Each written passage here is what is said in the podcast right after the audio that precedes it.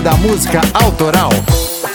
Fala pessoal, Gilson De Lázari aqui passando para mais um Drops do clube. E vejam bem, está fazendo 36 anos que aconteceu o primeiro Rock in Rio.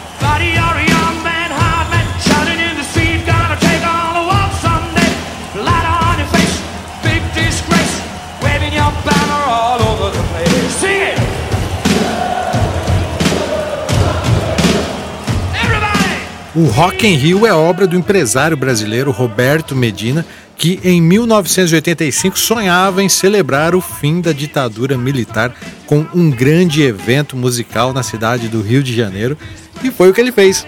Se liga no line-up de 85, cara. Queen, Iron Maiden, Whitesnake, Rod Stewart, ACDC, Scorpions, Ozzy Osbourne, B-52 e Yes...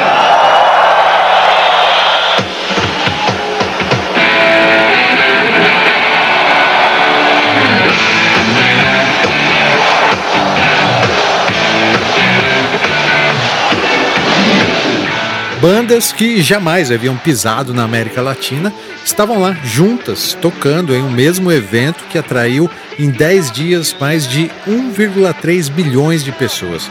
Foram 90 horas de música e 54 shows. Lembrando também, claro, das bandas e cantores brazucas que foram reinventados depois desse festival aqui do Rock in Rio.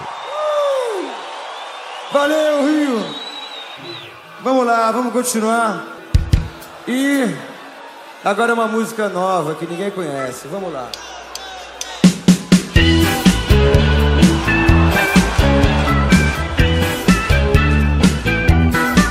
Pode seguir a tua estrela, o teu brinquedo de estar.